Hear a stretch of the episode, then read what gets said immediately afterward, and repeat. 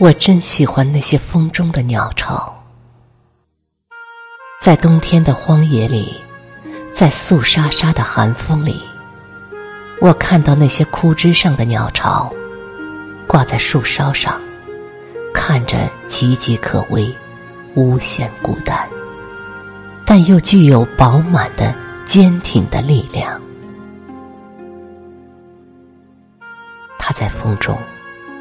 在一片枯黄的冬天的树梢上，独自承担风给它的力量。我喜欢那鸟巢的样子，圆圆的，有毛刺，不规则。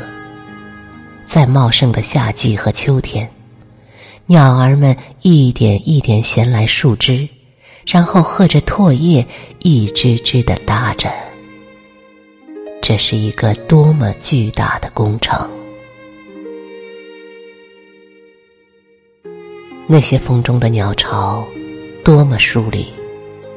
每隔几十米就会突兀的出现一个鸟巢，黑黑的，远远看去很孤单。可是，我喜欢那孤单，那是应该有的孤独的样子。它独立于时间之外，好像偌大的冬天只有它了。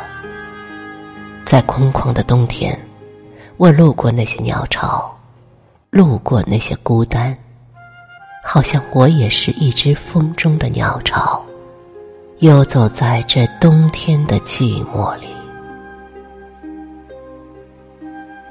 这鸟巢像印度女歌手 c o l l y 的歌。足够寂寞，也足够打动人。我在听这首歌的时候，常常想起那些风中的鸟巢。我在那些歌声中游走着，凉凉的，薄薄的，感受这风中的冷和凄然。但真的很好，那些风。游走在萧谷的寂寞里，和那些鸟巢一样吧。我坐在车里，车里的空调开得很足，不，不冷。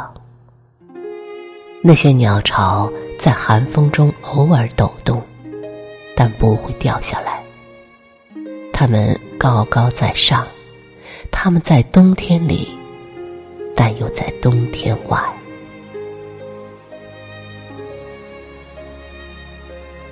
这样的寂寞既是萧骨，但又别有风情，似大雪天一个人行走在天地间，北风朔骨。我把车里的空调开得很大，热气扑到脸上。Colly 的声音很空灵，似一条小蛇伸到我心里。它带着印度特有的神秘和污气。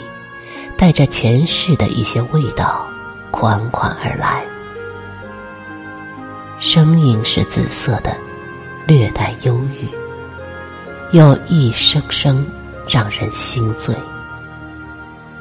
在关键的地方，一下子能击中你，动弹不得。可真好，它和鸟巢。相辅相成，都孤单的很饱满，恰如其分。有一个人说：“无论睡在哪里，我都睡在夜里。”这句话让我想起风中的鸟巢。无论睡在哪里，他们都睡在风里。想想吧。睡在风里，像一个人的名字。是的，林风眠。他喜欢自己这个名字。他说：“就是小鸟在风中睡着了。”他说的风是春风，但鸟巢是睡在冬天的风里，更有一种意境上的美感和孤清。有些孤芳自赏吗？有。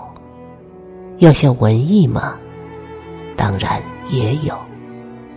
可这文艺不是装的，不是小情小调，是刻骨的，是带有腐蚀性的。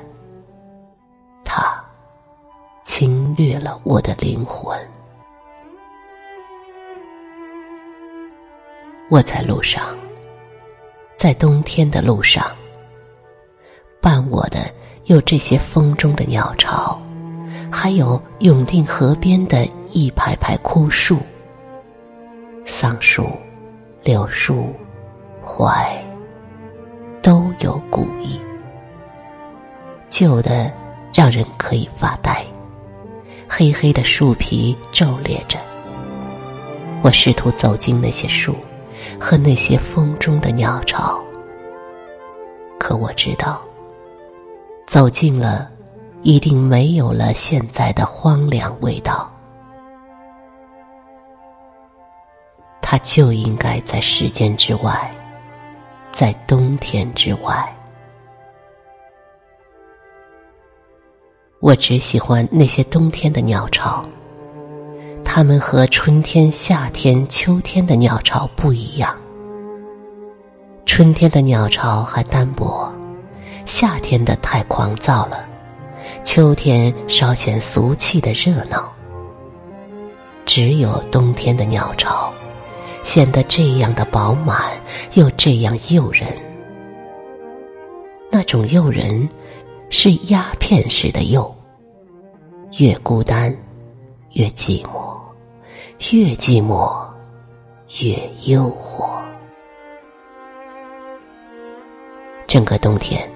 我很多时候去路过那些风中的鸟巢，我习惯了它们的姿势，有些过分的清高和波凉，稍微有些弱势，可是恰到好处。他是一个寂寞的男子，人到中年，无人能知了，无人能懂了。人前是欢笑的，推拜时，就做了这样一只惊世独立的鸟巢。如果你没有绝世的容貌，那么你有绝世的姿态也是好的。这样想的时候，我打开一包雪茄烟。我不是抽烟的女子。但喜欢这孤独傲世的雪茄烟，它和冬天的鸟巢如此相配。我点燃一支雪茄，试图加速这孤单的速度。在这冬天，在这空旷的田野里，其实我是试图做一只冬天的鸟巢。我身边剩下的东西越来越少了，是我刻意减去那些不必要。我才知道生活中不必要原来这样多，它占据着我太多私人空间，霸占着我的精神硬盘。到现在，我才知道，我只想做这样一只风中的鸟巢。不沟通，不逢迎。冬天的旷野里减去了很多东西，就剩下这一个小小的鸟巢。把自己放在里面，独自，很独自的发呆。我忽然很羡慕那些风中的鸟巢，它任凭世间如何繁华，一个人。在那冬天的树梢上，高高的挂着。连寂寞都寂寞的这样风华绝代。